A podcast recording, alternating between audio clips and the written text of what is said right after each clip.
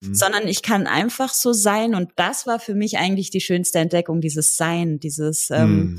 sich davon lösen, wie man für die Gesellschaft zu sein hat oder was die Gesellschaft erwartet, ja. sondern ähm, wer bin ich eigentlich wirklich? Das ja. ist ja die Frage, die einzige Frage, die sich jeder Mensch stellen sollte. Ja, ähm, und das zu entdecken, was ich wirklich bin oder was ein Teil von mir ist und das auch zu akzeptieren und zu leben. Mhm. Und deswegen habe ich in dem Moment dann auch gesagt, okay, ich habe es für mich verstanden. Mhm. Ich habe diesen mhm. Teil erkannt und jetzt möchte ich das auch sagen, mhm. weil ich glaube, dass es wichtig ist, dass wir unseren Mund aufmachen dann, ähm, mhm. um einfach ein Verständnis dafür zu kreieren oder etwas zu kreieren, äh, wo Menschen immer mehr das Gefühl bekommen, okay, es ist tatsächlich einfach etwas Natürliches. Also mhm. ganz viele mhm. Menschen haben solche Neigungen.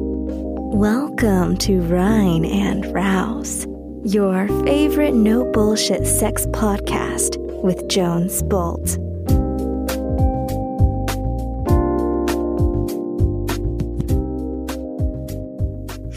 Hey, ihr Naked Eyes da draußen, hier ist Jones mit einer neuen Folge. Heute äh, mit Special Guests, mit Promi-Alarm. Dabei habe ich die Antje Mönning und äh, die ist eine bekannte deutsche Schauspielerin, Produzentin, Filmkomponistin und wenn du auf ihre Website antjemönning.com gehst, auch The Naked Artist, eine Nacktkünstlerin, die unter anderem bekannt dafür geworden ist, für ihren Exhibitionismus, für ihre Vorliebe für Nacktheit einzustehen und ähm, das hat viele Stories im Hintergrund von wie sie darauf kommt, was genau Exhibitionismus ist und was es nicht ist, ähm, bis zum Skandal, äh, bei dem sie sich vor der Polizei entblößt hat und sich danach vor Gericht verteidigen musste, ähm, bis zu Themen wie Free the Nipple. Wir arbeiten uns durch die Bank ähm, zu den Themen Nacktheit in der Öffentlichkeit, Nacktheit in Social Media, äh, persönliche Freiheit. Wirklich tolles Interview mit einer Frau, die wirklich ja fast schon eine neue Ära von ja Selbstausdruck, Nacktheit von Frauen im öffentlichen Raum ähm, gestartet hat äh, in ihrer Zeit. Ähm, ich empfehle dir wie immer die Folge sehr.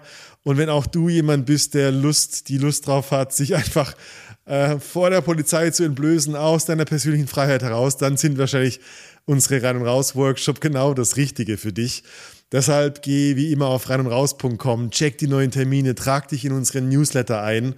Du bekommst Infos ähm, über äh, freie Plätze, über neue Termine und ab und zu eine tolle Nachricht von mir.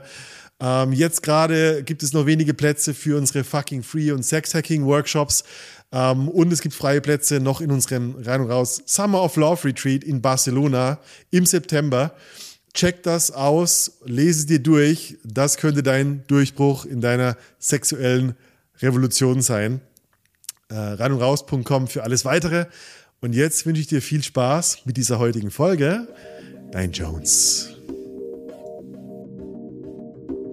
Antje, willkommen bei Rein und Raus. Dankeschön. Ich, ich hatte mir tausend Wege überlegt, wie wir mhm. anfangen können. Und ich dachte, das kannst du nicht bringen, dass du jetzt die Antje fragst, ob wir uns ausziehen. Würde ich, würde ich sofort machen. Würde ich sofort machen. Ja. Aber das Problem ist, ich kenne das schon, YouTube, dass YouTube irgendwas und, und dagegen hätte. genau. Warum sage ich das? Die Menschen, die dich kennen, die kennen dich vielleicht aus dem ein oder anderen Bildzeitungsartikel. Du hast ja. dich vor Polizisten entblößt. Man kennt dich aber auch als Schauspielerin, als Autorin, als Filmkomponistin und als Exhibitionistin steht da. Ja, ich glaube, ich war so eine der ersten Frauen, die das damals äh, öffentlich bekundet hat, dass sie Exhibitionistin ist. Ganz ja. einfach aus dem Grund, weil ich, äh, wie vielleicht viele andere Menschen auch, immer noch dieses Bild von einem Exhibitionisten im, vor mhm. meinem inneren Auge hatte, der irgendwo in einer dunklen Unterführung steht mit so einem Trenchcoat und dann, wenn genau. irgendwelche Kinder oder Frauen vorbeikommen, den Mantel aufreißt und denen den Penis zeigt. Ja. Und ich glaube, wir sind alle mit diesem Bild aufgewachsen. Und für mich war es einfach an der Zeit zu sagen, hey Leute, eine exhibitionistische Neigung ist etwas total Natürliches. Ich würde mhm. sagen, 50 Prozent aller Menschen sind exhibitionistisch veranlagt. Die anderen 50 Prozent sind voyeuristisch veranlagt. Ja.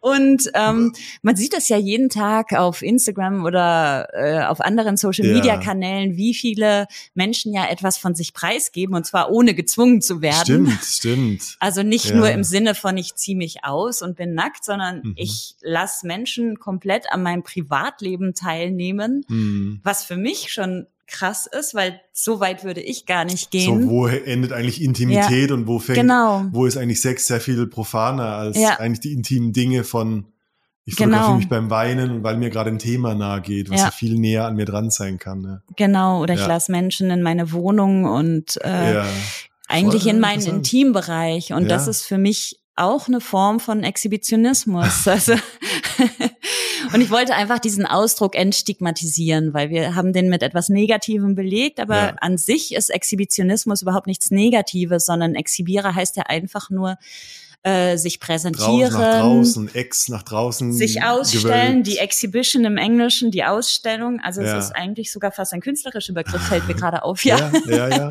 Genau. Exhibitionismus, genau. ja. ja. Wo, ich meine, was muss ich über dich verstehen? Keine Ahnung, aus der Kindheit, eine frühe Jugend, damit ich verstehe, wie du, wie du zu einer Exhibitionistin wurdest oder hast du das schon immer gefühlt und hast dich gerne gezeigt oder? Ähm, ich glaube, ich war mir lange nicht über diese Neigung bewusst, Aha. aber diese Frage nach dem Warum oder wo kommt das her, ist sehr spannend, mhm. weil ich ähm, festgestellt habe, dass sich fast alle Menschen mit einer Neigung oder sexuellen Orientierung, die eher einer Minderheit entspricht, das fragen. Mhm. Und ich der Meinung bin, dass man diesen Grund überhaupt nicht suchen muss. Denn es fragt ja auch niemand danach, zum Beispiel jetzt in einem Beispiel, warum jemand heterosexuell ist. Erklären aber, das will, niemand muss das erklären, weil nee, genau. ist die genau. Norm. Ja. Es ist die Norm. Ja. Und äh, es gibt aber immer noch Studien, die nachforschen, warum jemand homosexuell ist. Mhm. Also ob es dafür Ursachen mhm. gibt. Mhm. Und das heißt, dadurch wird es immer noch irgendwie bewertet als etwas Abnormes oder nicht ja. Normales. Ja. Und genauso ist es wie mit den äh, sogenannten Paraphilien, wie jetzt zum Beispiel Exhibitionismus, Voyeurismus, Fetischismus, mhm. äh, mhm. Sadomasochismus. Mhm. Mhm. Ganz viele der Menschen, die diese Neigungen haben, fragen sich selber immer nach diesem Grund. Aber ich mhm. glaube, man muss keinen Grund suchen. Man muss einfach akzeptieren, mhm. dass man es ist. Also ich akzeptiere voll, dass ich so bin. Und meine ganzen Geschwister sind das beste Beispiel dafür, dass es nichts mit der Kindheit zu tun hat, ja. weil die haben alle nicht das Bedürfnis, ah, okay. sich irgendwie zu entblättern. Okay, ja, also der Stereotyp in meinem Kopf, der geht auch immer dahin, äh, so ja, natürlich, wenn du in einer FKK-Familie aufgewachsen bist, die mhm. gerne nackt am Strand war, liegt es wahrscheinlich näher, dass du ja, zeigelustig wirst. Ja. Das ist vielleicht eher ein Grund dafür, äh, dass du kein Problem mit Nacktheit ja, hast. Ja, also das hat tatsächlich viel mit der Erziehung ah, okay. zu tun. Und dann aber die Lust dann wirklich so aktiv mich zu zeigen, ist dann eine andere. Das ist was vollkommen anderes. Also das ist immer so eine Unterscheidung, die ganz viele Menschen auch nicht wirklich machen. Es gibt die Nudisten, die mhm. sind einfach gerne nackt, die mhm. haben aber nicht unbedingt das Bedürfnis, sich nackt zu zeigen, Alles sondern klar. die wollen nackt wandern gehen, die wollen nackt äh, irgendwie baden gehen Aha. oder sonst was. Aber äh, um jetzt wirklich so eine exhibitionistische sexualistische Neigung zu haben, gehört für dich eigentlich auch schon so eine Art Kick dazu. Ja, also ja. die meisten Menschen, die exhibitionistisch veranlagt sind, die verspüren einen gewissen Kick daran, dass es etwas ein bisschen äh, Verruchtes ist mhm. oder auch die Lust, das an ungewöhnlichen Orten zu tun. Also es gibt ja auch einen sehr beliebten Trend, Nude in Public, also nackt äh, in der Öffentlichkeit herumzuspazieren. Und da ja. gibt es zum Beispiel Frauen, die auf dem Weihnachtsmarkt nackt rumgehen und wow. von einem Fotografen begleitet werden. Mhm. Ähm, Männer trauen sich das eher weniger, weil das Problem halt immer noch ist, dass ähm, Exhibitionismus für Männer ja strafbar ist, ja. was er für, für, Frauen, nicht. nicht. Genau. Huh. Also mhm. du hast vorhin gesagt, das wusstest du noch nicht das mal. Wusste ne? ich, das wusste ich nicht. Und ich, ich frage mich, die, was ist die Herkunft? Ja? Also äh, wurde das dann irgendwann mal gerichtlich beschlossen, weil so viele äh, Deck, äh, Mantel-Exhibitionisten Frauen konfrontiert haben oder wie? Nee, ja. äh, das hat einen scheinbar einen Grund aus irgendeiner, das kommt eigentlich aus einer anderen Richtung, genau, ja, dass der Penis Aha. und das äh, männliche Homosexualität mhm. auch immer als die aggressivere angesehen wurde als die weibliche das, Homosexualität. Das, was raussteht sozusagen, genau. dieser Speer ist das aggressive Tool. Absolut, genau. Und es ist immer das Aktive und das Aggressive. Ja, und ja. Äh, Frauen an sich wurde immer attestiert, sie sind ja das zurückhaltendere Geschlecht, was vollkommener Blödsinn ist. Ja, Aber das wurde so äh, internalisiert in unseren mhm. Köpfen, mhm. dass tatsächlich viele Menschen, glaube ich, auch heute noch sagen würden, ja, die Frauen sind eher die passiveren, die Männer eher die aktiveren oder dass diese Erwartungshaltung gestellt wird. Mhm. Ähm, deswegen der Mann, der immer können muss, äh, so, ne? Ja, ja, das Phallus-Symbol ist genau. der, der große Thermostat deines, deiner Männlichkeit und ja. daran wird gem, gem, gemaßregelt oder das ist der Maßstab. Ja. ja. Und ist dann, also ich meine, ist, wir gehen ein bisschen quer, aber du, du hast auch sehr viel, äh, so diese Nippelfreiheitsthemen. Das ist ja genau mhm. umgekehrt. Also ich darf ja meine Nippel als Mann in Instagram zeigen. Wenn du deinen Nippel zeigst, dann ist es sehr schnell dein Profil in Gefahr. Ja, das ist, äh, ist das ist dann der Maßstab für die Weiblichkeit? Ähm, das weiß ich nicht. Ich, ich weiß auch nicht genau. Also klar, das eine ist natürlich, dass die weiblichen Brüste extrem sexualisiert wurden, also durch die Werbung ja. und früher zum Beispiel. Genau. Wir kennen ja alle diese Beispiele dafür. Und früher war es ja eher so, dass zum Beispiel bei den Madonnenbildern Bildern, äh, Frauen ja auch gezeigt wurden, wie sie gestillt haben. Also eine Frau war noch gar nicht ja. ähm, mit ihrer Brust sexualisiert, sondern sie war einfach die ähm, Leben schaffende mhm. Mutter. So. Mhm, mhm, mhm. Und ähm, wir haben diesen Bezug irgendwie verloren. Und Viele mhm. versuchen ja jetzt zum Beispiel in diesem Bündnis gleiche Brust für alle, das wieder herzustellen, dass wir halt sagen können, okay, mhm. wir sollten alle Menschen gleich behandeln, egal welche Körper Brust sie Körper, haben. Körpermerkmal genau. ist Körpermerkmal. Ja. Ja. Weil es gibt dafür keinen Grund, mhm. außer, ähm, ja, ich weiß es auch nicht. Ich weiß nicht, was den Menschen so viel Angst macht. also ich, ich frage mich das wirklich auch bei den sozialen Medien, was die Macher denken, ähm, was passiert, wenn irgendjemand eine weibliche Brust sieht. Das ne? sind ja keine ja. Speere oder Waffen, ja. sind einfach nur Brüste. Also was so in der Bandbreite, so kann es dich schockieren, ja, kann es dich überreizen, aber warum sind dann Pornos so leicht zugänglich? Ich ja. meine, äh, Social Media äh, rettet dich ja nicht vor, vor, vor Süchten, Pornos oder Übersexualisierung. Ja, das ist ja auch absurd, ne? Also ja. genauso ist es ja mit der Nacktheit an sich. Du hast in jeder Tankstelle Magazine ausliegen mhm. äh, mit mhm. weiblichen Brüsten vorne drauf und an denen dürfen ja die Kinder auch vorbeigehen. Mhm. Du wirst in der Werbung mit Nacktheit konfrontiert, du wirst mit ähm, in, in Fernsehformaten mit Nacktheit konfrontiert und es ist alles okay. Mhm.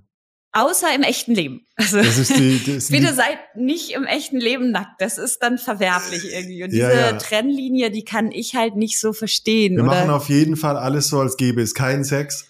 Wir fragen uns nicht, wo die ja. Person neben mir eigentlich herkommt und wer, welche zwei anderen dafür Sex machen mussten. genau. Das ist so, nee, nee, das ist kein Teil des Lebens. Ja. Das, äh, ja. Und Nacktheit hat ja auch nicht immer was mit Sexualität zu tun. Also ich, bei mir ist es zum Beispiel so. Also ähm, ich zeige mich tatsächlich sehr gerne nackt, aber ich bin auch gerne nackt. Also ich finde es zum Beispiel ganz toll, nackt schwimmen zu gehen und ja, danach eben am Strand auch. zu liegen, so mhm. ja mit einfach oben ohne und ähm, nicht so einen blöden nassen Bikini da dran klatschen zu haben, mhm. sondern mhm. einfach nur die Luft spüren zu können. So. Und dann unterstellt man dir sozusagen eine, eine, eine vielleicht eine Erregung, die du in dem Moment vielleicht gar nicht erlebst. Ja, und selbst wenn ich einen hätte, könnte es den Leuten auch egal sein, weil ich tu niemand was. Ja ich liege einfach nur da. Ja. Also, das find, ich fand das spannend, was du gerade gesagt hast mit dem Exhibitionismus ist nicht nur sich okay fühlen mit Nacktheit, sondern auch gerne mhm. das zeigen. Äh, also ist das dann eine Art von, ich, ich versuche zu verstehen, ob das, ist es ein Drang für dich? Ist das, reizt es sich einfach? Ist das ein Spaß, den du in deinem Leben als Bedürfnis hast? Wie ist das? Also, wenn du dich jetzt ausziehen würdest, weil du hast jetzt gerade Lust drauf, dich zu exhibieren, was würde das dir geben? Also mir gibt das auch so einen gewissen Kick, auf mhm. jeden Fall. Also mir macht es einfach wahnsinnig Spaß, aber ich kann das halt super ausleben, weil ich beim Film bin und ich kann, also da ich ja auch oft an der Entwicklung unserer Drehbücher beteiligt bin, ähm, äh, gibt es auch manchmal Filme, wie zum Beispiel bei Der Geschmack von Leben, wo ich äh, mhm. Ähm, auch gesagt habe, nee, ich möchte diese Szenen bitte halbnackt spielen. also zumindest. Weil Antje macht wieder beim Drehbuch mit. Ja. Da kommt bestimmt Nacktheit. Also das, das hängt auch immer natürlich von der Rolle ab. Es gibt natürlich auch Filme wie jetzt bei dem letzten Roland Rebers Todesrevue, da war ich gar nicht nackt, äh, mhm. äh, weil es einfach nicht um die Thematik ging. Ähm, es muss schon zur Rolle passen. Aber wenn es zur Rolle passt, dann finde ich es natürlich super und dann kann mhm. ich das ja auch toll ausleben. Also ich habe es ja tatsächlich auch durch den Film Engel mit schmutzigen Flügeln. Ich wollte es gerade ansprechen. Ja. Genau, da habe ich das ja erst für mich selber eigentlich gemerkt, wie viel Spaß mir das macht Aha. und dass es für mich etwas total Natürliches ist und ich ähm, vor allen Dingen auch gemerkt habe, hey, ich muss auch gar nicht darüber nachdenken, was jetzt andere Menschen dazu sagen, mhm. sondern ich kann einfach so sein. Und das war für mich eigentlich die schönste Entdeckung, dieses Sein, dieses ähm, mhm. sich davon lösen, wie man für die Gesellschaft zu sein hat oder was die Gesellschaft erwartet, ja. sondern ähm, wer bin ich eigentlich wirklich? Das ja. ist ja die Frage, die einzige Frage, die sich jeder Mensch stellen sollte. Ja, ähm, und das zu entdecken, was ich wirklich bin oder was ein Teil von mir ist und das auch zu akzeptieren und zu leben. Mhm. Und deswegen habe ich in dem Moment dann auch gesagt, okay, ich habe es für mich verstanden. Mhm. Ich habe diesen mhm. Teil erkannt und jetzt möchte ich das auch sagen, mhm. weil ich glaube, dass es wichtig ist, dass wir unseren Mund aufmachen dann, ähm, mhm. um einfach ein Verständnis dafür zu kreieren oder etwas zu kreieren, äh, wo Menschen immer mehr das Gefühl bekommen, okay, es ist tatsächlich einfach etwas Natürliches. Also mhm. ganz viele mhm. Menschen haben solche Neigungen. Ja, und mir, mir fällt gerade ein, dadurch, dass du jetzt deine ähm, zu davor unnatürliche Art entdeckt hast. Also du hast, hattest bestimmt eine Zeit, wo es für dich nicht so normal war, Exhibitionistin zu sein, fällt dir vielleicht auch plötzlich auf, dass es anderen Menschen genauso gehen könnte wie dir. Mhm. Und das ist vielleicht dieses Zeigen. Also ich bin vielleicht, du bist vielleicht in dem Moment eine Stellvertreterin von den 100 Nächsten, die sagen, wenn die, wenn sie es macht, dann kann ja. ich es ja auch. genau. Ich habe, ich erinnere mich an einen Workshop, wo es auch so um gesellschaftliche Erwartungen, Normen und so weiter ging. Und ich war nach dem Workshop völlig befreit, so innerlich und ich dachte auch, geil, ich hätte Bock, einmal um, um, um das Quartier nackt rumzulaufen, ah, um okay. Menschen zu konfrontieren mhm. mit ihren eigenen Normen, wo sie selber sagen, yeah. ich wäre gerne so frei wie der. Yeah. Und weil ich es nicht kann, lehne ich ihn ab. Mhm. Also weil ich mich ablehne, lehne ich dich auch ab mit deiner Nacktheit. Was soll yeah. denn das? ich habe es nicht gemacht. Ich ja, scha schade eigentlich, ja. oh, ja, aber es wäre bestimmt interessant gewesen, weil ja. das ist es genau. Eigentlich äh, wenn ein Mensch im Reinen mit sich selber ist, gibt es keinen Grund, einen anderen Menschen für irgendwas zu verurteilen, es sei denn, dieser Mensch schadet einem anderen Menschen. Wow, ja. Aber ich schade ja niemandem. Also selbst ähm, äh, als ich da von den Polizisten gestrippt habe, habe ich niemandem geschadet, weil man muss das ja, also das ist mir ja, auch wichtig. Die Story musst du gleich erzählen, weil die, die Menschen da draußen wissen nicht alle, aber ja. das war ein Ding bei dir 2018. Ähm, das war 2018, genau. War das die strippende Nonne?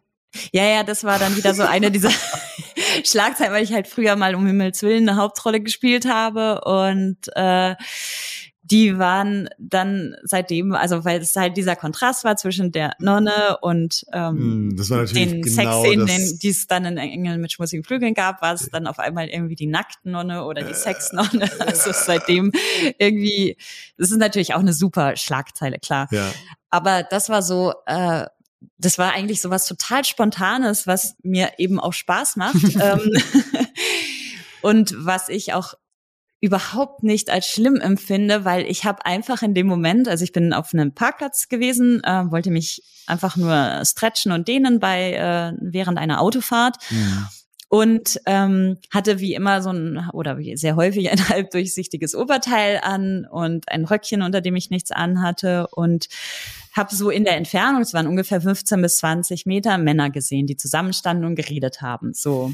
Und dann sehe ich, wie der eine Mann mich die ganze Zeit anlächelt und sich freut. Also dachte ich, weil ich dachte, der freut sich, weil er meine Brüste sieht.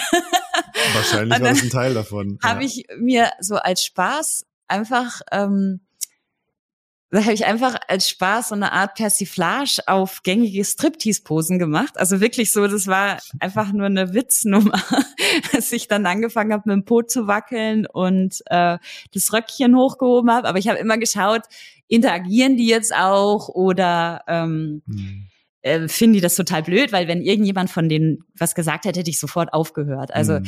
das nochmal zu deiner Frage von vorhin. Es ist bei mir kein Trieb und kein Drang, also nichts etwas, was ich erleben muss, mhm. nichts, was mich treibt, sondern was mir Freude macht, wenn ich es mache, aber mich freuen auch sehr viele andere Dinge im Leben mhm. so. und ähm, ja, auf jeden Fall äh, hat sich dann der eine der Männer ins Auto gesetzt, das direkt hinter meinem Wagen stand und hat mir zugeschaut, dachte ich. Und dann dachte ich mir, super, der findet das toll, was ich mache. Also kann ich noch mal mein Röckchen lupfen. was ich nicht wusste, ist, dass der Mann ein Zivilpolizist war, ähm, der gerade dabei war, einen anderen Verkehrsteilnehmer zu kontrollieren. Oh wow. Und deswegen hat sich der Verkehrsteilnehmer auch so gefreut, weil er dachte, er kommt jetzt Musterunterbrechung von Polizisten. genau. Er dachte, das ist irgendwie eine Show-Einlage, die, die etwas ablenkt von dieser miesen Verkehrskontrolle. Naja, und auf jeden Fall haben diese beiden Polizisten mich dann später angezeigt. Und dagegen bin ich natürlich vor Gericht gezogen, weil, mhm.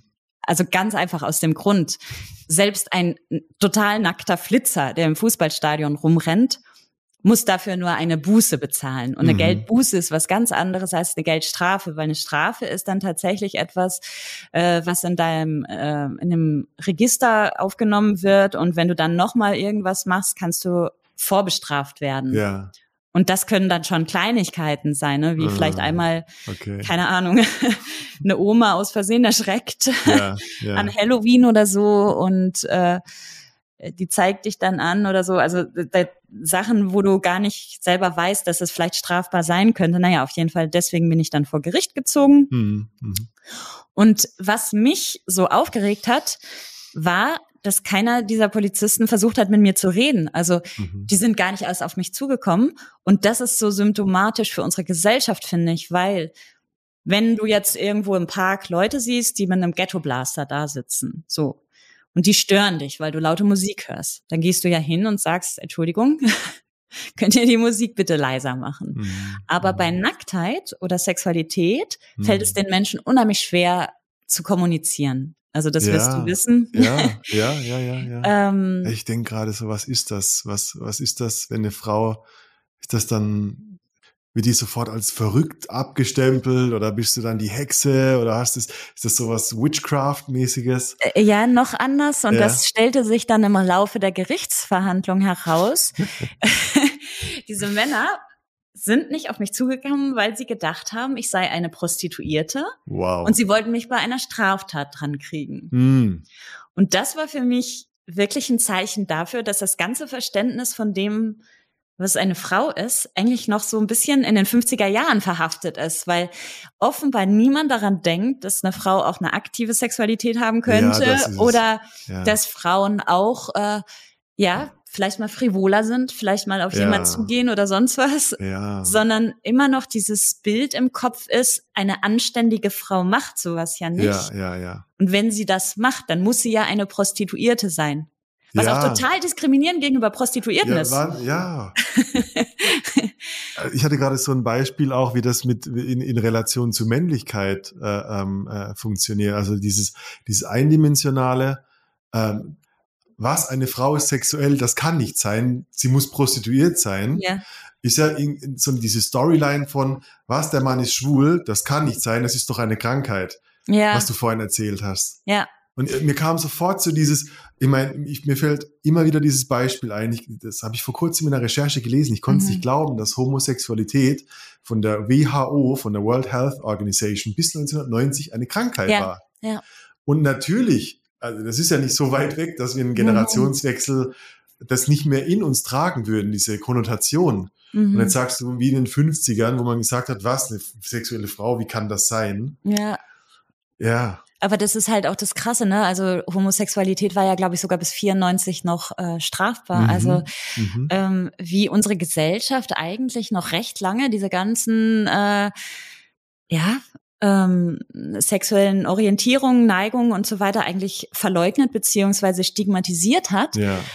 Auch und das ist das gute Beispiel, was du jetzt von der WHO sagst. Es gibt ja das DSM und das ICD, also das äh, der diagnostische und statistische Leitfaden für äh, mentale Störungen. Mhm. Und das ist auch von der WHO. Ich wüsste gerne, was da noch alles drin steht. Ja. ja, und da steht halt tatsächlich auch noch drin Exhibitionismus, Voyeurismus, really? äh, Sadomasochismus, Fetischismus, alles, was von der Norm Selbstasexualität, was ja. jetzt wirklich, also es gibt einfach asexuelle Menschen, so. Ja, und das ist keine ja. Krankheit, das ist einfach eine sexuelle Orientierung, so, Zum die Thema existiert. Ehepflichten, ja. ja, stimmt, was man da alles auch. Also, wieso werden diese Sachen noch als Krankheiten geführt? Ich verstehe das, dass sie Straftaten sein können, wenn jetzt zum Beispiel ein Exhibitionist sich tatsächlich vor jemandem entblößt, der das nicht möchte. Mhm. Und man mhm. darf es auch nicht vergessen, es gibt ja diese Menschen, gibt es tatsächlich, die einen Lustgewinn daraus ziehen, andere Menschen zu erschrecken und etwas gegen deren Willen zu tun. Mhm. Also die gibt es. Und mhm. ich habe da auch wirklich schon einige Beispiele für erlebt. Zum Beispiel hat neulich einfach äh,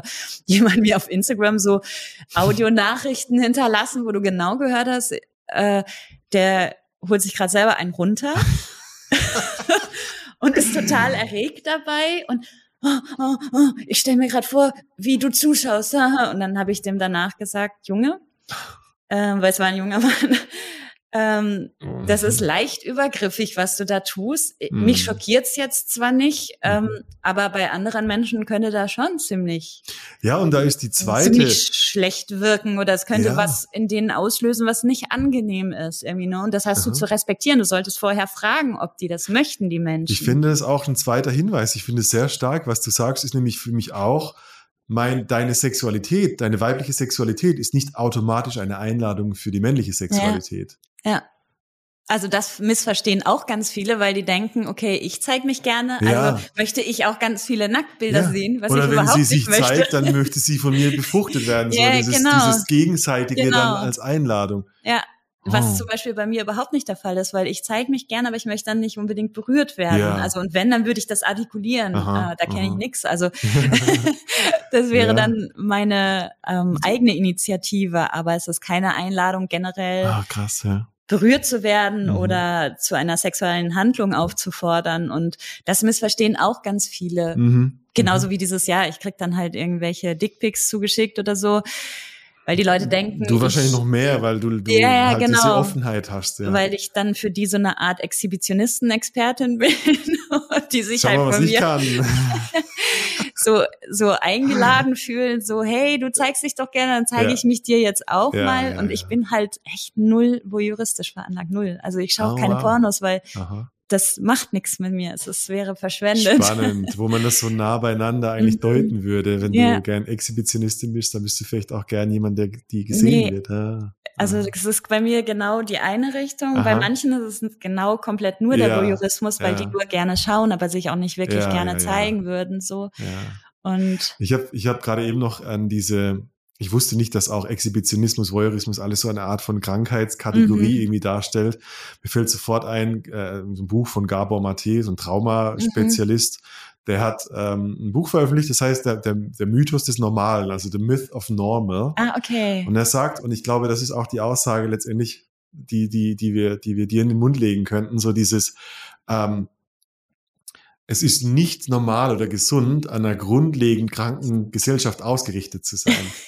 Das heißt, ja. nur weil du eine, eine Deviation okay. hast, mhm. äh, die nicht einem, einem gewissen, gewissen äh, Überschneidungsmenge der meisten Menschen entspricht, ist es halt einfach nur eine Abweichung, aber von welchem Normal?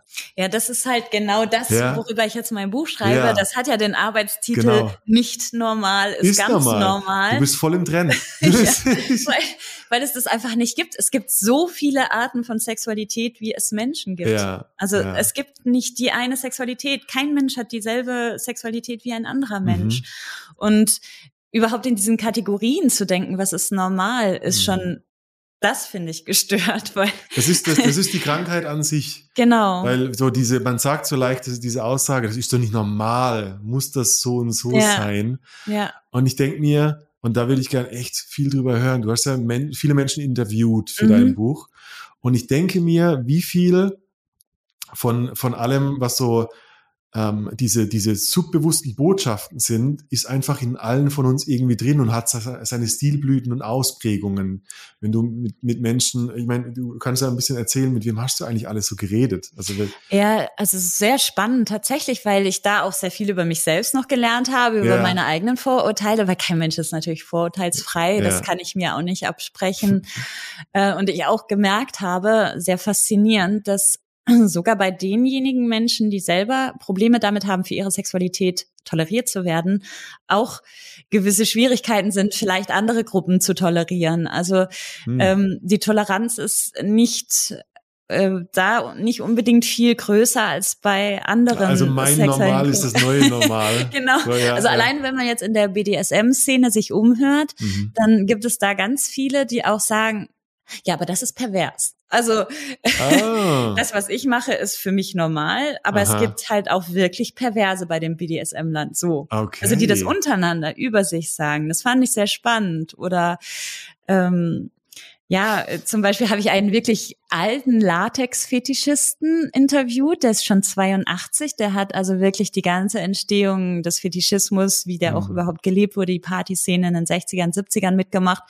Und der sagte irgendwann mal so, naja, die Partys waren früher viel besser, ähm, die sind heute nicht mehr so toll wie früher. Und äh, dann habe ich ihn gefragt, warum. Und er so, ja, die sind zu kommerziell geworden. Und jetzt kommen ja auch immer diese Paartauscher. Und dann meinte ich so, meinst du die Swinger? und er so, ja, die Swinger, die kommen halt und die haben irgendwann mal entdeckt, dass es auch toll ist, äh, Latex zu tragen und tragen das jetzt einfach so. Aber mhm. dass allein schon diese Unterscheidung gemacht wird. Also es gibt so die richtigen Fetischisten und dann gibt's aber nur diese, diese Paartauscher, die dann so tun, mhm. als wären sie Fetischisten. Also mhm. da sind so viele Vorurteile, die auch untereinander immer herrschen oder, oder so, wo ich das Gefühl habe, ja, ähm, auch da könnte eigentlich noch mehr Akzeptanz oder Toleranz ja. entstehen, aber ja. es war sehr spannend. Ich habe mit sehr vielen Menschen geredet, zum Beispiel eben BDSM-Lern, Fetischisten, Swingern, ähm, Paaren in offenen Beziehungen, äh, mit ähm, Exhibitionisten, vor allen Dingen eben mit Männern, die ein Problem damit haben, das irgendwie leben zu können, weil sie ja immer so ein bisschen mit dem halben Fuß im Gefängnis stehen ähm, mit Trans, einer Transfrau, sehr, sehr spannend, mit Cam-Girls, äh, Pornodarstellern, Prostituierten. Also es geht so wirklich durch alle Bereiche des sexuellen Lebens und ich würde das Ganze so nennen, es ist Deutschland privat. Mhm. Also das ist Deutschland so, wie es ist. Ja. Und nicht so das, was immer nur irgendwie äh, vor dem, ja. Stereotyp irgendwie. Genau. Äh, äh, was suggeriert wird. wird. was es sei, sozusagen. Oh, wow. Ja, ja. also ich meine, du hast, äh, ich habe so ein bisschen aus deiner, ähm, dein Buch kommt ja wahrscheinlich im April 23 raus, je nach, also ja genau Ende April. Und du, du schreibst so äh, manche dieser Geschichten, also du hast Crossdresser, Transmenschen, ja. äh, asexuelle Spektrum, in Beziehungen, Fetischisten, Prostituierte, Pornodarsteller. Manche dieser Geschichten sind berührend, manche lustig, manche ermutigend, doch eines haben sie alle gemeinsam, sie sind echt und erzählen von einer Wirklichkeit, die oft nur im Verborgenen stattfindet. Mhm. Gibt, was hat dich überrascht? Gibt es irgendwas, wo du sagst, so, das hätte ich mir nicht gedacht? Ähm, naja, was mich tatsächlich sehr überrascht hat, ist, wie teilweise, wie groß die Angst noch ist. Mhm. Ähm, mhm. entdeckt werden zu können. Mhm. Also ich dachte, dass wir da schon weiter wären, aber mir hat zum Beispiel auch ein Politiker geschrieben, Bundestagsabgeordneter, mhm.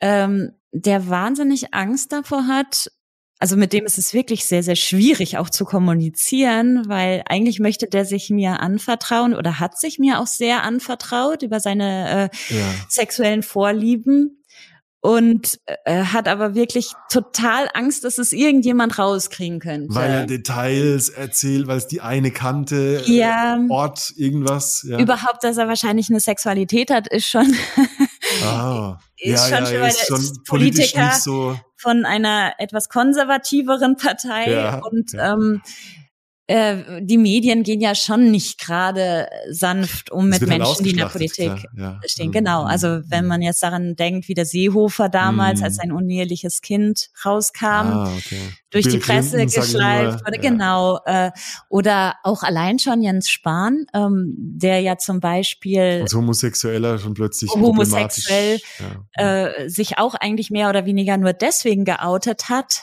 weil ihm angedroht worden ist von Parteikollegen, dass sie mhm. ihn sonst äh, outen würden. Also besser, ich schmeiß mich gleich vor die Presse. Und dann sagst du natürlich, ja, ja, ja, ich möchte das lieber selber machen, weil dann kann ich den mhm. Menschen das so erzählen, wie es wirklich ist und ja. wie es mir damit geht und so mhm. weiter. Aber das schon als Druckmittel benutzen zu können, ne? Mhm. Sexualität als Druckmittel, um dich als Politiker zu erpressen, finde ich echt krass. Ist eigentlich ein, Be also ist für mich ein Beweis, dass der, dass es ein großer Hebel von Widerstand in der Gesellschaft wäre.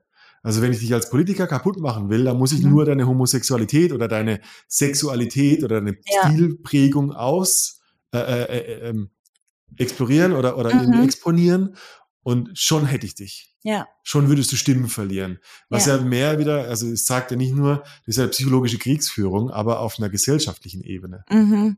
Genau. Wow.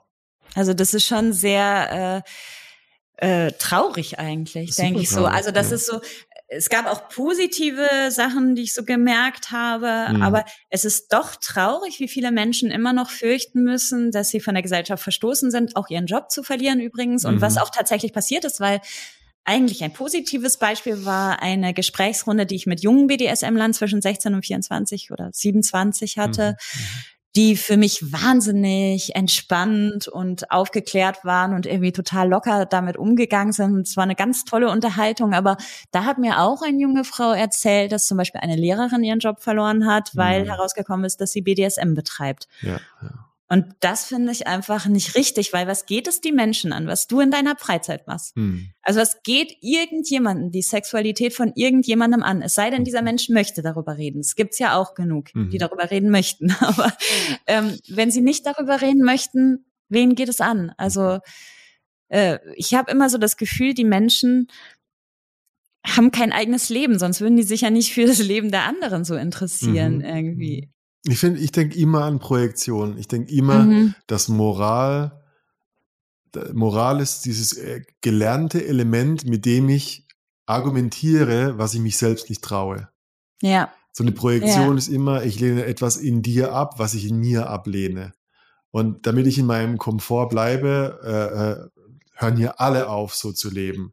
Ja, die so, größten Kritiker der Elche sind selber welche. Ja, ja, es ist völlig, und was, wie viel mit, mit, äh, mit, mit diesen, ja, wie, wie viel mit so einer Moral argumentiert wird, ist einfach skurril. Ja, vor allen Dingen Moral finde ich ist auch ein ganz falscher Ausdruck. Also ich würde von Ethik sprechen, ja, ja. weil Moral ist ja nur etwas äh, anerzogenes beziehungsweise einem von der Gesellschaft auferlegtes. Ja. Aber die Ethik, die entwickelst du ja selber. Also ich für mich zum Beispiel würde sagen, dass ich ein sehr ethischer Mensch bin, mhm. weil ich viel darüber nachdenke, was mein Verhalten mit dem anderer Menschen macht. Also mhm. mhm. äh, weil ich auch über die Konsequenzen meines Tuns nachdenke und weil ich für mich Entscheidungen treffe, wie ich leben möchte und was ja. ich für richtig halte. Mhm. Und ähm, und andere wiederum berufen sich so sehr auf die Moral, aber handeln oft so, dass sie wirklich ihre Ehepartner oder ihre Ehepartnerin verletzen, indem sie viele Dinge heimlich tun, ja. nicht kommunizieren. Ne? Ja. Also mhm. ein Riesenproblem, wie gesagt, ist, ist die Kommunikation. Mhm. In mhm. unserer Gesellschaft irgendwie, aber da weißt du wahrscheinlich noch mehr drüber. Haben, haben die, haben die Leute, hattest du das Gefühl, dass sie sich mit dir als, als, als, als Interviewpartnerin ähm, freier fühlen zu kommunizieren? Ja, definitiv, weil ich glaube, dass sie äh, von mir wissen, dass ich sie erstmal nicht bewerte. Ah, okay. Also bewerten Siehst du, das ist die ist ja Einladung, du wirst gesehen, aber du wirst nicht abgelehnt dabei. Genau. Ja, ja Und was ja. ja. auch richtig ist, also erstmal bewerte ich auch gar nicht. Mhm. Also ähm, ich kann schon sagen, wenn jemand eine Grenze überschreitet oder so, und das würde ich diesen Menschen auch sagen, aber ich bewerte einen Menschen erstmal nicht, der mhm. mir irgendwas von sich erzählt, sondern ich höre einfach zu. Mhm. Und ähm, da ich für mich nichts unnormal finde, mhm. außer sich so vehement irgendwelchen komischen gesellschaftlichen Moralvorstellungen zu unterwerfen. Mhm, mhm, Aber gut, auch das, ich, ich sage ja noch nicht mal, dass alle Menschen irgendwie das Bedürfnis haben müssen, sich jetzt auszuziehen oder ja, sexuell ja, frei zu sein. Nein, also Aha. ich finde, es sollte auch kein Zwang sein, man irgendwas besonders äh, experimentelles äh, in der Sexualität zu machen oder sonst was. Also es gibt ja manchmal auch so diesen, habe ich so ein mhm. bisschen das Gefühl, diesen Zwang, ich muss jetzt was ganz Tolles machen am besten noch die hundertste Superstellung und keine Ahnung was. Also oder ich muss was ganz Wildes ausprobieren. Nein, ja, nee, einfach das machen, ja. was super ist, was was sich gut anfühlt mhm. und da nicht so viel Druck drauflegen irgendwie. Ich finde eine Sache mit was die Nacktheit für mich und für andere gemacht hat, wenn ich jetzt an unsere Workshops denke mhm. zum Beispiel, wir haben ja vorhin ein bisschen drüber geplaudert. Mhm. Äh, es gibt ja einen Grund, warum warum unser unser Main Workshop fucking free heißt. Mhm. Und es ist ja nicht nur Sek freier Sex, sondern auch in life fucking free. Also ich mhm. bin fucking free. Und für mich hat Nacktheit immer auch ans Licht gebracht, eine, eine ganz grundlegende Dynamik, die nichts mit Nacktheit zu tun hat, nämlich, dass viele Menschen Angst haben, sich anderen zuzumuten. Ah, also ah, okay. zu viel zu sein. Ah, okay. Im Sinne von, ich will euch gar nicht mit meiner Nacktheit konfrontieren, weil ich habe Angst, dass ihr Angst habt dadurch. Aber dann wird ja Nacktheit schon mit Übergriffigkeit verknüpft. Genau das, genau das. Und ich okay. dachte an deinem Polizeibeispiel genau das Gleiche, dass du als Frau ohne ne, ne, ne, ein Tun, also nur deine Nacktheit, mhm. schon als diese Grenzüberschreitung, du mutest anderen zu viel dich zu. Mhm. Ist das richtig, wie ich es gesagt habe? Weißt du, was ich meine? So dieses, also das, das, das ist wie ein Brennglas auf eine Situation, mhm. wo ich glaube zu erkennen, die Leute, die, die ähm, ein Problem haben, sich dann vor, vor anderen auszuziehen oder mit ihrer Nacktheit einfach zu sein, mhm. sind die gleichen, die auch äh, sich eher in sozialen Situationen zurückhalten würden, nicht zu viel Aufmerksamkeit wollen, nicht zu viel äh, ah, okay. Geld, äh, äh, Status okay. einfordern. Okay. Und das ist gelernter und das ist viel, das ist sexuell, aber nicht im Sinne von Körpersexualität, mhm. sondern von Selbstausdruck, wie ich mhm. mich der mhm. Welt zumute. Mhm. Und das hat für mich äh, ganz viele Dimensionen. Ja klar, also in dem Moment, wo du äh, dich zeigst, mhm. bist du ja auch verletzlich, natürlich. Klar, ja. Also ja. das ist nicht nur in der Nacktheit so, das ist auch mit deinen Gefühlen und allem so. Und ähm, wenn ich jetzt zum Beispiel mich nackt zeige, ähm, weiß ich auch, dass ich auf Ablehnung stoßen kann. Mhm. Mhm. Ähm, deswegen finde ich es auch nicht toll, mich Menschen zu zeigen, die das nicht mögen. Also insofern mag ich überhaupt nicht übergriffig werden. Mhm. Also mhm.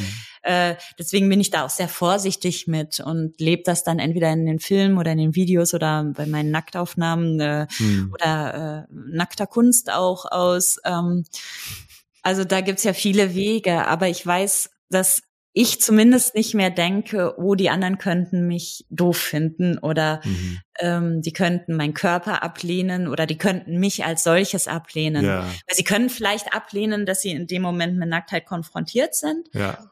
Aber ich nehme das nicht persönlich oder denke, ich bin dadurch als Mensch äh, ja. weißt du, so ein Mensch, der ablehnenswert ja. ist oder ja. so. Also ich verknüpfe das nicht. Und das machen, glaube ich, viele. Ja. Oder diese, hm. Okay, das ist spannend. Ja, da habe ich so noch nicht drüber also ich, nachgedacht. Ich glaube, du hast so eine, das ist so eine gesunde Abspaltung, also ne, nicht Abspaltung, sondern einfach nur, du hast erkannt, ich habe meine Welt, mhm. du hast deine Welt. Deine Welt ist nicht meine Welt, ich muss auch nicht deiner Welt äh, entsprechen. Und vorhin hast du ja gemeint, so diese, also was passiert denn, wenn jemand, ähm, wenn jemand sagt, ah, ich will mich nicht so in den Vordergrund drängen, ich will dich gar nicht konfrontieren mit meiner Nacktheit. Ähm, ich projiziere meine Welt auf das Gegenüber und, und mhm. mein, meine Scham ist deine Scham. Ja, okay. Stimmt ja gar nicht. Meine Scham ist meine und deine ist deine Scham. Ja, ja. Und das ist super, super tief. Das, hat, äh, das kann sehr viel Impact auf sehr viele Lebensbereiche haben. Das finde ich immer so spannend. Ja, das finde ich aber insgesamt bei Sexualität. Also wenn ich es schaffe, mit mir als Mensch auch in der Sexualität zufrieden zu sein und äh, mich zu akzeptieren und meine Sexualität, dann werde ich auch in der Lage sein, in anderen Bereichen hm. zu kommunizieren. Mhm. Weil wenn ich das in der Sexualität schaffe, dann, weil das ist der allerschwierigste Bereich, ja. dann schaffe ich das auch in anderen Bereichen. Mhm. Das habe ich festgestellt für mich. Also je ähm, mehr ich zu mir gestanden habe, desto mehr konnte ich auch in anderen Situationen im Alltag Menschen Grenzen setzen zum Beispiel mhm. oder ganz klar formulieren, hey, ich hätte das gerne so und so, können wir das bitte so und so machen? Also mhm. ich war einfach klarer. Ich bin durch die Erkundung meiner Sexualität oder durch äh, das mich akzeptieren klarer geworden. Ja, ich und ich auch. Ich mhm. merke das richtig. Ich, ich dachte, es gibt ja immer so eine Folge, hat immer so eine Art von Meta-Thema. Und ich glaube, äh, für, für mich bei, ist bei dir irgendwie auch Kreativität. Mhm. Also so diese Sexualenergie, die fließt, ja, die sich äußert in Kanälen, mhm. äh, egal ob das jetzt Musik ist, du, du hast ja so viel, wenn man dich googelt und guckt, was du alles machst, du, du hast, du gibst sehr viele Impulse in die Welt. Mhm. Also bis zum Fitnessvideo, äh, fit und nackt mit Antje. ja. Ich habe so viel Zeug entdeckt, wo ich dachte, das ist im, im Grunde genommen, ich finde das immer, äh, also diese höhere Ebene von Sexualenergie, mhm. wie, wie die sich in, in der Welt ausdrückt. Und plötzlich erkennst du, wow, es geht um Kreativität und es geht mhm. um, wie bin, wer bin ich in der Welt und wie wirke ich eigentlich. Ja. Und wer, wer, wer will ich auch sein? Ja. Und wo erlaube ich es mir auch zu sein, mhm. egal was die anderen jetzt sagen. Mhm. Und es ist zwar sehr traurig, man muss es immer dazu sagen. Natürlich ohne andere zu schaden und ohne die ja. Grenzen der anderen das zu überschreiten. Ist diese ethische Haltung, die du genau, damit reinbringst. Natürlich, ja. das ist für mich aber etwas ganz Selbstverständliches. Ja. Aber aber ich kann mich mir selber zumuten und ich, also ich kann mich auch tatsächlich anderen Menschen zumuten, weil äh, ja. selbst wenn die mich dann ablehnen oder nicht toll finden, kann ich das akzeptieren. Das macht mich nicht kaputt. Im ja, Gegenteil. Ja, also manchmal ist das ja sogar noch sowas wie jetzt bei diesem Parkplatztrip der hat mich unheimlich kreativ gemacht, weil ja. ich mich ja, weil ich mich ja damit auseinandersetzen musste, dass ich so angegriffen wurde. Da hast du Lösungen gesucht. Und, und ich habe sofort Ideen gehabt für den nächsten Film, genau wie zum das. Beispiel bei Roland Rebers Todesrevue. Da haben wir dann tatsächlich eine Filmszene gemacht, wo es um diesen Shitstorm geht und darum, ab wann wird etwas, was im Internet als Hassrede erscheint, zur Tat. Ah. Also weil Worte werden ja irgendwann zu Taten. Ähm, ja. Und das haben wir so durchgespielt. Ist, dann, genau. Ja. Also sagen die das nur anonym, weil ich habe wirklich Nachrichten bekommen, wie ich schlag dir den Schädel ein, du Hure. Wow. Was echt bedrohlich ist. Wow. Und, Was für eine ähm, Aggression da ja, sein muss. Genau. So eine Wut. Ja. ja. Und die haben wir einfach so genommen, diese ganzen Nachrichten, und haben die in eine Szene gepackt. Also es war zum Beispiel eine Inspiration. Die nächste war, dass ich sofort einen Satire-Clip gemacht habe, den Nonnenrap, und äh, gesagt habe, wenn ihr mich eh schon immer alle als Nonne bezeichnet, dann, ja, dann mache ich's, dann, mach dann ich's jetzt einfach, dann bin ich jetzt wieder die Nonne und ja. äh, und rappe in Anführungsstrichen. Oder wow. äh, habe den Satire-Clip darüber gemacht, wie die Leute sich, ähm, ja, das war sehr lustig. Also wenn, wenn, ich, wenn ihr euch den anschauen könnt, der ist wirklich sehr lustig, finde ich zumindest. Der ja. ist noch auf YouTube ja. über die nackten Strafsachen, weil ich habe den originalen Straftatbestand genommen, der mir zugeschickt wurde von der Polizei und habe halt das so durchgespielt, was sie eigentlich damit meinen, weil die wirklich so Wörter benutzt haben wie die Augen schauten in äh, wirklich? Äh, erregender Form umher und sowas alles. Also es wow. war wirklich so. Da, also du hast die, du hast nochmal von dem Kommissar eine ganz andere Art von Kreativität ermöglicht. Ja, ja, genau. Also wahrscheinlich, also hat er, wahrscheinlich ist er heute Autor und lebt glücklich in einem das, ja, ich weiß nicht, ob das jetzt der Staatsanwalt war ja. oder die Polizisten, die diese, äh, diesen Strafbestand aufgeschrieben haben, aber er war echt lustig. Ich stelle mir vor, er schreibt Gedichte und, und, und du bist immer so die, genau. diese scheinende Madonna in seinen Augen, so genau. damals. Ja. Aber ich denke, schon, also was, was mich da echt zu dieser Ethik bringt, weil du hast ja gesagt, du reflektierst schon, was ist dein mm, Impact auf Menschen. Mhm. Hast du auch dann die Idee, dass du einen positiven Impact haben willst? Also machst du Dinge dann explizit, weil du sagst, ich bin so eine Art von befreiende Figur? Ähm, nein, nein, da habe ich mich auch immer gegen gewehrt, ja. weil äh, es gab schon Journalisten, die auch versucht haben in den vergangenen Jahren aus mir so eine Art Marianne der sexuellen Revolution zu machen. Also genau, also du eine neue bist die Poster-Feministin. Genau, und ja. jetzt äh, gibt es eine neue sexuelle Revolution, yeah, und ja. die Nacktnonne ist ganz vorne mit dabei und äh, das war mir dann zu viel, vor allen Dingen, weil ich das anderen Menschen auch nicht aufdrängen möchte. Hm. Die Menschen müssen sich so entwickeln, wie sie in ihrem Tempo können, auch sexuell gesehen. Das will ich niemandem aufzwängen. Wenn die Menschen danach ein Bedürfnis haben, dann können sie mit mir darüber sprechen oder können mit anderen Menschen darüber sprechen oder können sich irgendwie auch austoben. Aber mhm. ich, ich möchte anderen das auch nicht so, ja, so draufdrücken irgendwie. Mm. Das muss aus den Menschen kommen. Mhm. Da, ich kann das nur für mich selber machen und ich denke auch immer, befreien können sich die Menschen auch eigentlich nur selber. Da kann ich ja, gar nicht helfen. ich glaube schon. Also ich meine, ich, ich glaube ganz stark an dieses, man kann nicht nicht kommunizieren. Deshalb glaube ich, man kann auch nicht keinen Impact haben, weil du berührst natürlich Menschen, die ja, Leute folgen also dir. Also ich tue es natürlich, ja, ja, aber es ist jetzt nicht so eine Intention, dass ich sage, ich möchte deren Leben jetzt nee, besser machen, ja, ja. sondern ist nicht deine große Mission. Sondern, nee, genau. Ich habe da genau, weil das ist Mission ist für mich oder Missionieren ist für mich etwas sehr Negatives. Mhm. Ähm, das kenne ich von der katholischen Kirche. da kommen ja auch die meisten Glaubenssätze her. genau. ja. Aber sie haben auch den BDSM erfunden. ah, geil. Ja. ja, der erste, der ans Kreuz genagelt wurde. An ihren. Äh, wow, stimmt. Also, oh. sie haben auf jeden Fall viel Inspiration geliefert, sagen wir mal so, mit ihren Werkzeugen. Ja, das Anti-Bild. Ich meine, letztendlich, wahrscheinlich hat man das Schlagen genommen, um genau dieses, diese, diese Emotion wieder zu elizitieren. Also, ich will dahin kommen, wo Jesus war, im Sinne von ja. Ekstase. Also, das gibt es tatsächlich auch. Es gibt Menschen, das hatten wir in dem Film 24-7. Das ja. war eine so wunderschöne Szene. Da habe ich leider noch nicht mitgespielt, weil ich da noch nicht bei WTP war. Aber da gibt es wirklich einen Menschen, der diesen Erlösungsweg von Jesus äh, nachgeht und am Ende sich auch ans Kreuz hängen ja, lässt, ja. weil es ein ganz tiefes Bedürfnis ist, äh, ja auch von den Sünden befreit zu werden oder sich so dieses, ja mhm. so ähm, zu sich zu finden irgendwie, also oder das Kreuz auf sich zu nehmen. Es gibt ja viele, viele Ebenen, die das Ganze mhm. bedeutet, ne? Mhm. Und die ganzen das Endorphine, die durch ja, dich rauschen und so. War, war eine wunderschöne Szene. Also da muss ich jetzt gerade dran denken. Doch, das kann natürlich auch, also nicht umsonst wird das Sakrale tatsächlich auch öfter in der Sexualität mitbenutzt mhm. und verknüpft, weil es tatsächlich auch eine Ekstase bedeuten kann. Also ja. so wie dieser religiöse Rausch, den es bei vielen Orgien früher mhm. gab, also den Originalen aus mhm. Griechenland und so weiter.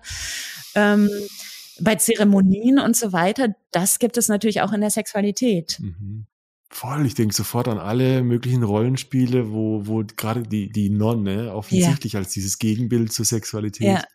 Also genau die, die Nonne ist wird. der Hammer. Also der, und der Nonne, der Pfarrer wahrscheinlich, oder? Der Pfarrer, äh, ja, also das weiß ich jetzt doch, doch, doch, ja. es gibt schon Leute, die diese Fantasie haben, also Frauen, die die Fantasie haben, zum Beispiel in einen Beichtstuhl zu gehen und ja. dem Pfarrer ganz schmutzige Sünden zu beichten, ne? Und oh. dann darauf zu achten, was, was empfindet und auch natürlich jetzt? diese Distanz, ich sehe dich, aber genau. ich sehe dich nicht wirklich, aber da ist mhm. diese, könnte diese Erregung sein und so. Den auch dadurch zu reizen, Boah. also in seinem zölibatären. Ja, ich bin, ich bin großer Gelöbnis. Rollenspieler, deshalb ah, mag ich gerade die Idee sehr gern. Ja, weil die, weil die halt vor allem eine Rolle mental ja befreit, tatsächlich eine, vielleicht mhm. ein Machtgefälle oder ein Tabuthema zu leben, was ich vielleicht gar nicht so ja, ja. Was ich mich anders nicht trauen würde. Ich brauche die Ausrede dafür. Natürlich auch Schauspielerin. Ja. Also das ist einer der Gründe, warum ich es geworden bin, weil das ja. natürlich toll ist. Du kannst so viele Sachen ausleben, ja.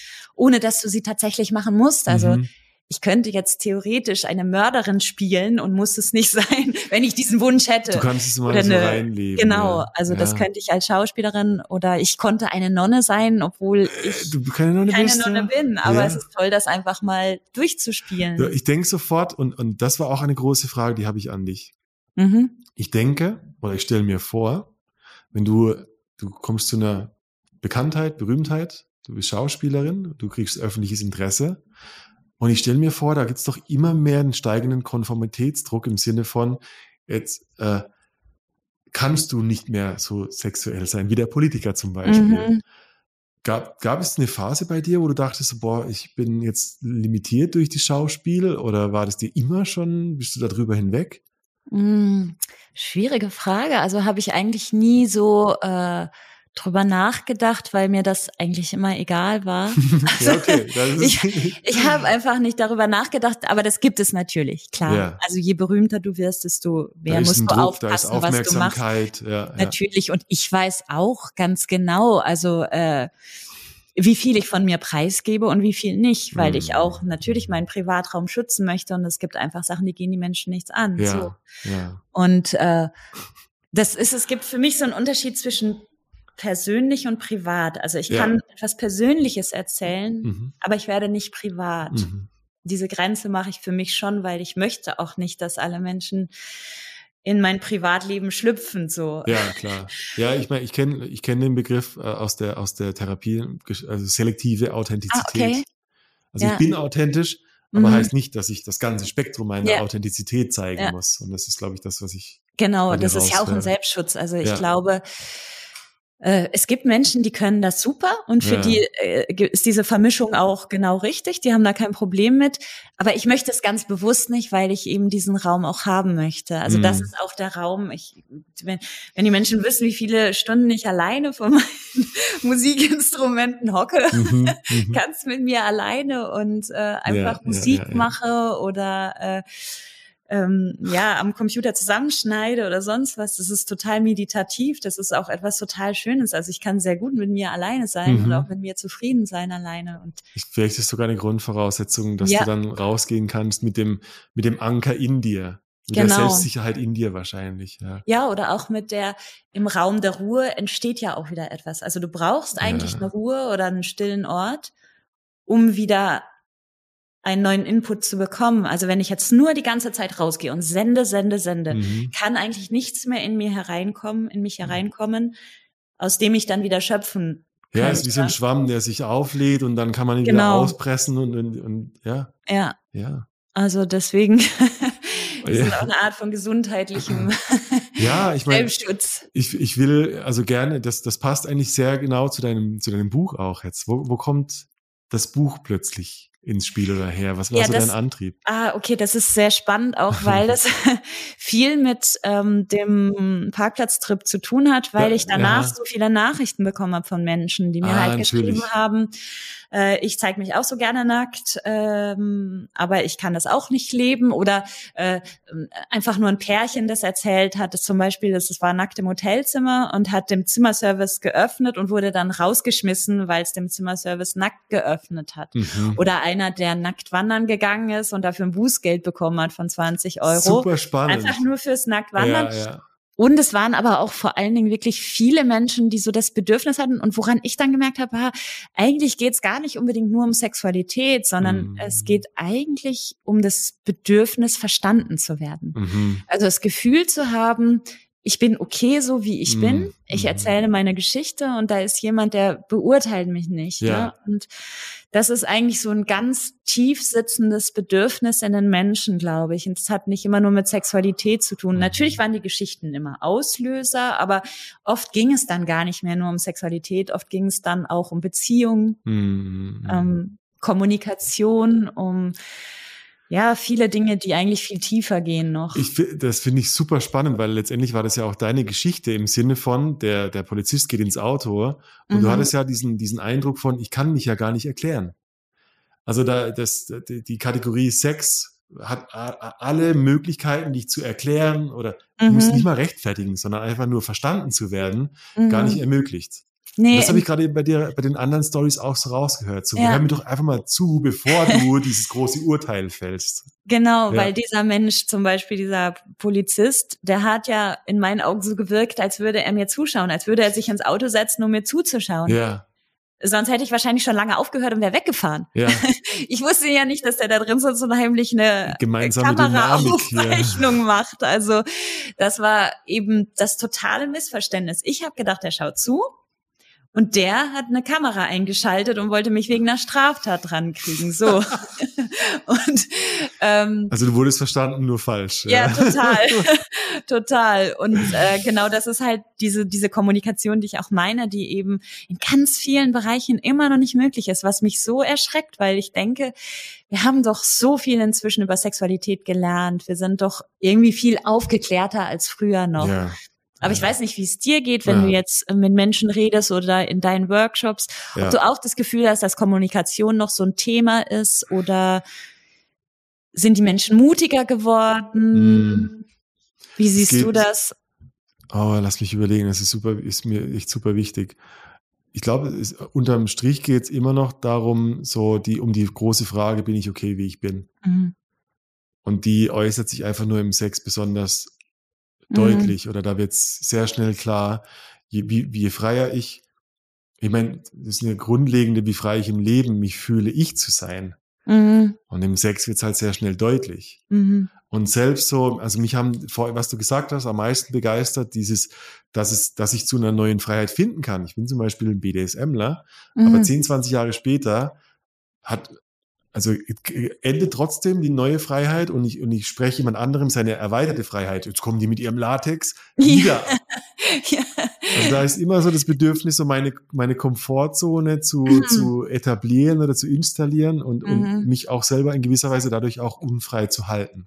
Ja, also einzuschränken. Ein, auch, ne? Ja, ja, also diese, Sich selbst und andere einzuschränken. Zu drosseln. Es ist wie so alle eine Möglichkeiten äh, du hättest, aufzumachen. Du hättest so 100 PS ja. und du bist aber, ein, äh, du, du irgendwas in dir glaubt, nee, nee, 80 PS sind okay. Mhm. Nicht so frei, bitte. Ja. So, das, das interessiert mich. Gibt es in deinem Buch so eine Art Resümee? Was, was, was landest du einen Punkt oder, oder ist es einfach, äh, sind es kleine Kapitel und verschiedene Stories und ich kann mich immer so reinfühlen? Also äh, es ist, äh, es gibt zwei Teile in dem Buch. Der hm. erste Teil ist meine persönliche Entwicklungsgeschichte, die hm. ist natürlich hm. an einem Punkt insofern beendet, als dass ich jetzt wirklich sagen kann, ich bin wie ich bin und finde mich okay, so wie ich bin. Hm. So ähm, und beginnt dann eigentlich ab dem Zeitpunkt, oh, Mikrofon berührt, äh, beginnt ab dem Zeitpunkt, wo mir die Menschen halt geschrieben haben. Also ja, das war ja, dann so ja. dieser, jetzt kommt der Input von außen. Meine eigene Geschichte ist eigentlich an einem guten Punkt so. ist rund gewesen genau. sozusagen. Und, dann, und ja. äh, jetzt merke ich aber, wie viele Probleme es tatsächlich noch gibt in der Gesellschaft. Also das ganze Überthema könnte eigentlich sein, äh, die Doppelmoral der Gesellschaft. Ja, ja. Also ja. dieses du bist äh, abnormal normal. Genau, du bist also viele, die halt einfach außen hin, ich bin der tolle Supervater oder die tolle ähm, hm. Äh, keine Ahnung Sozialarbeiterin oder ich bin der Politiker oder ich bin das und das. Alle vermitteln ein Bild, hm. was relativ wenig mit dem zu tun hat, was sie eigentlich oh, ja. an Wünschen und Sehnsüchten ja, haben. Und das Image, das Image, genau, was ich zeige. Genau poliertes Bild von genau. meiner Menschlichkeit. Und wie viele Menschen tatsächlich noch in unserer Gesellschaft diskriminiert werden. Und zwar nicht ja. jetzt nur wegen einer sexuellen Orientierung, ja. sondern auch einfach wegen ihrer sexuellen Neigungen. Also Vorlieben, Neigungen, genau. Fetische. Ja, ja. ja, ja also was ist denn so schlimm daran, dass ein Mensch irgendwie äh, Latex toll findet mhm. oder auf schöne Frauenfüße steht. Das ist mhm. ja auch ein sehr häufiger Fetisch. Aber mir hat wirklich mal einer geschrieben, ich traue mich das nicht zu schreiben, aber ähm, ich stehe auf schöne Frauenfüße in Nylons. Und ich so, also es ist jetzt wirklich nichts nicht Dramatisches. So ja, ich ja. kenne total viele Menschen, die darauf stehen. Ja, ähm, aber diese Angst, die der Mensch schon damit verknüpft hat und dass er das niemandem sagen könnte und dass ich wäre die einzige Person. Ist oder dass man dafür bewertet werden kann. Ja, ist doch traurig. Also da denke ich mir immer, hey, warum können Menschen das nur einer total wildfremden wie mir erzählen? Ja. Warum haben die keine Freundin bin, oder Freunde? Ich bin super neugierig auf dieses Buch. Also ich bin, ja. ich bin echt gespannt, weil ich, wenn du kennst den Podcast ein bisschen, ja. bin ja auch äh, gerne, ich bin wahrscheinlich äh, so Wortexhibitionist. Ich rede ah, okay. gerne drüber, merke ich so. Okay. Also jetzt, wo ich so drüber nachdenke, du machst das Körperliche. Äh, mhm. Ich, ich, ich bin, äh, ich habe diesen kleinen Rausch von, ich sag dir einfach, was ich erlebt habe, weil ist mir egal. Ja, das, ja? ich finde das echt ziemlich mutig von ja. dir, muss ich sagen, weil du bist sehr direkt und du ja. bist da auch echt schonungslos dir selbst gegenüber. Also das habe ich mir schon öfter gedacht, als ich deine Podcast-Folgen angehört habe. Dachte ich so, krass, weil da gehst du viel weiter, als ich jetzt persönlich Aha. gehen würde. Ja. Aber ich finde es super, weil nur auf die Weise können ja die Menschen dann auch irgendwie eine Erfahrung vielleicht teilen oder sagen, hey, der hat das auch schon mal erlebt, ne? Und das ist es für mich. Mhm. Also äh, ähnlich wie bei dir, das ist jetzt gar nicht so diese, ich habe keine äh, der heilige Samariter äh, äh, mhm. Aber ich habe das schöne Erlebnis, dass meine Offenheit andere Menschen öffnen kann. Ja. Und das ist doch ein edles eine, ja. eine edle Haltung der Sache gegenüber. Ja. Also, und ich, ich weiß ja, ich meine, diese, die Folge werden wahrscheinlich ähm, in einem Jahr bis zu 20.000 Menschen gehört haben. Mhm. Und lass 10 Prozent davon inspiriert genug sein, sich darüber Gedanken zu machen, über mhm. wie stehe ich zu meinem Körper, wie frei fühle ich mich in meinem Selbstausdruck. Und da haben wir ganz schön viel bewegt dadurch. Und das finde ja. ich irgendwie einen schönen, schönen Gedanken.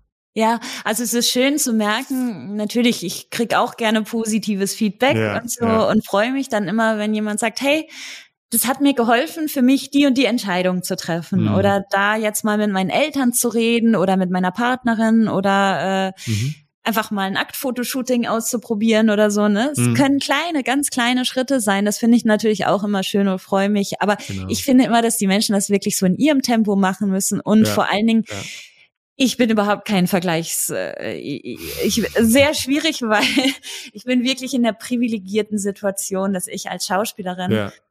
Nicht in der, in Anführungsstrichen, äh, in einer idealisierten Vorbildsfunktion stehe, wie jetzt eine Lehrerin Lehrer, ja. oder ein Politiker oder sonst was, mhm. sondern ähm, ich mache, was ich will. Und mhm. letzten Endes hat es keinen negativen Einfluss auf andere also, Menschen, ja. die mir sozusagen Schutz befohlen wurden, sondern ja. ähm, das ist natürlich, muss jeder in seinem Umfeld schauen, ja. wie weit er oder sie gehen kann. Ne? Das ist, Dir verzeiht man viele Rollen sehr viel eher, weil du oft ja. Rollen in Rollen bist. Ja. ja, oder weil äh, die auch sagen, okay, ist halt eine Schauspielerin, ja, ist ein bunter. Vogel, ne?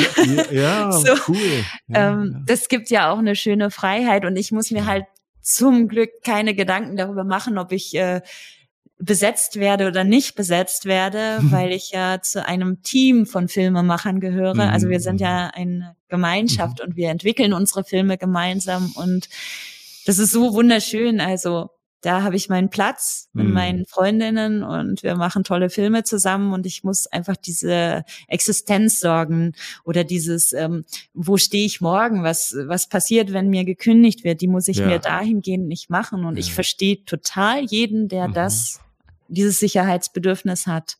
Also ja, ja. da, das möchte ich den Menschen auch nicht zerstören irgendwie. Also ich will jetzt auch nicht sagen, hey, mach dich voll frei und dann verliert er ja, seinen Job oder keine Ahnung was. Das, das sagt sich ziemlich leicht, aber wenn man es genau. dann fühlt, ist was anderes. Geht mir genauso. Also diese, diese, äh, ähm, äh, wer, wer darf, wen darf Jones sehen und wann gefährdet es ein ganz anderes Leben, das ich auch habe. Mhm. Das, ähm, das sind wirklich subtilere Dinge. Da muss jeder Person in ihrem eigenen Tempo vorwärts gehen. Mhm. Aber ich glaube wirklich, diese, diese, diese, eine du könntest eine Initialzündung für viele Menschen sein. Mhm. Ja?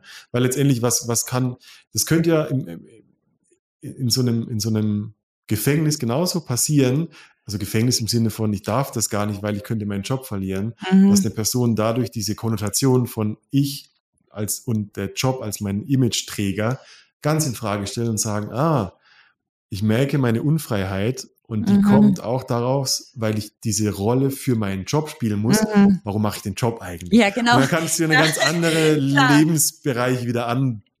Ja, ja, ja, genau. Also das sage ich auch ganz häufig zu ja. Menschen, die sagen, ich kann das meiner Frau oder meinem Mann nicht erzählen, dann sage ich immer, das weißt du gar nicht, weil vielleicht findet die das total super toll oder sagt, vielleicht endlich. der Mann, genau. Ja. Vielleicht sind die so, dass die sagen, hey super, das wollte ich dir auch schon die ganze Zeit sagen, du ja. weißt es doch gar nicht. Ne? Ja. Also du kannst dieses Risiko vielleicht auch eingehen. Also ich mhm. finde für mich persönlich, das ist meine Vorstellung von einer echten Partnerschaft, das ist Ehrlichkeit. Also mhm. das, das äh, ich natürlich darüber reden möchte, was mich betrifft und mhm. ich aber auch wissen möchte, was ist in meinem Partner los, ne, so. Also ist für mich die Grundlage. Ich fände es sehr merkwürdig, ausgerechnet den Menschen auszuschließen, der mir am nächsten ist.